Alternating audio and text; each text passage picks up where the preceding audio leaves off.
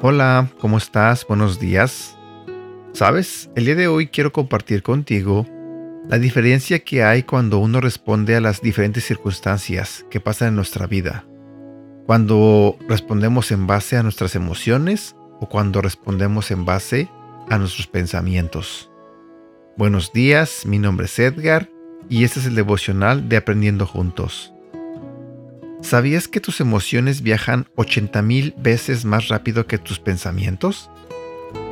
¿No es asombroso?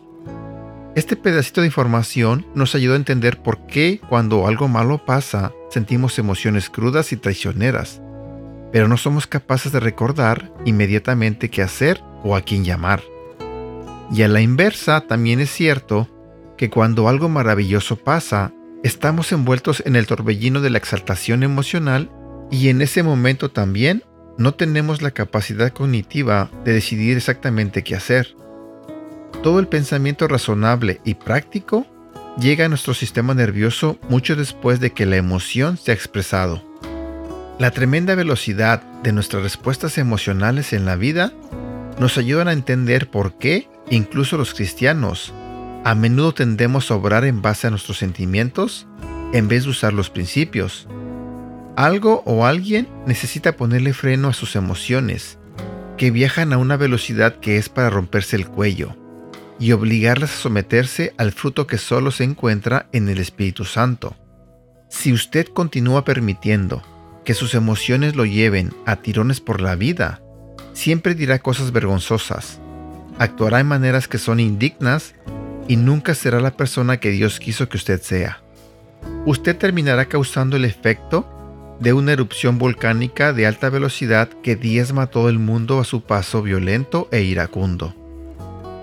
Hay poco en la vida que sea de más importancia que asegurar el control de los asuntos de su corazón. Cuando la palabra corazón se usa, particularmente en el Antiguo Testamento, se refiere al alma, al lugar donde nacen los sentidos, las emociones y los afectos. Su corazón determina cómo actuará usted en cada situación y es el lugar de su voluntad y de su propósito en la vida.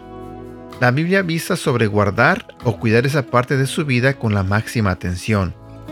Su corazón es de gran valor para Dios y debería ser tratado como un tesoro de gran valor. El problema está en el corazón. Su corazón no desea ser guardado, desea expresar en voz alta todas sus opiniones. Su corazón es apasionado cuando se trata de ventilar vomitar y vocalizar cada pequeño sentimiento que ha experimentado. La Biblia nunca dice que se nos está permitido expresar todo lo que está en el corazón. Simplemente dice que lo guardemos. Versículo para recordar. Proverbios capítulo 4, versículo 20 al 23.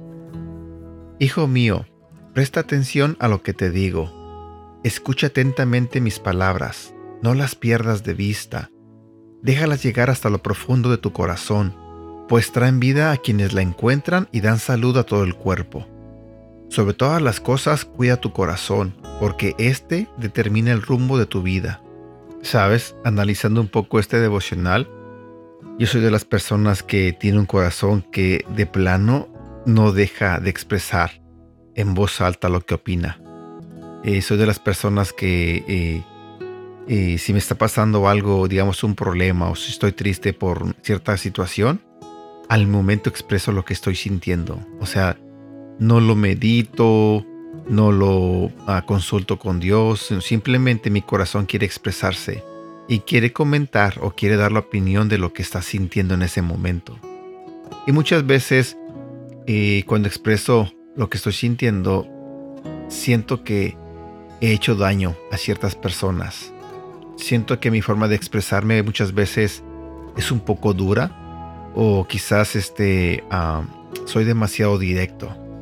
Creo que tengo que prestar más atención eh, en cómo cuido mi corazón, en qué le estoy permitiendo a sentir y expresar.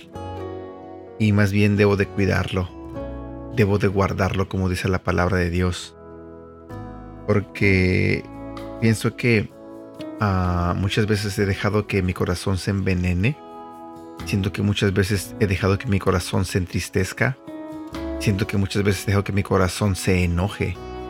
o al menos que ese tipo de sentimientos salgan de ahí. Pienso que no he cuidado mi corazón como se supone debería. Y pues las consecuencias son la vida que he llevado. Pienso que a muchos de nosotros nos pasa eso. Pienso que no debería dejar eh, mi vida cimentada en mis emociones. No debería responder en base a eso. Al contrario, pienso que tendría que tener más sabiduría en cómo respondo a las cosas, cómo actúo ante la vida. No sé, eso es lo que pienso yo. Eso es lo que entiendo de este devocional. No sé si este devocional te habló de la misma manera que me habló a mí, pero quería comentarte eso. Y bueno, y por el momento quiero despedirme. Espero que tengas un bonito día. Te mando un beso, te mando un abrazo y que Dios te bendiga. Hasta pronto.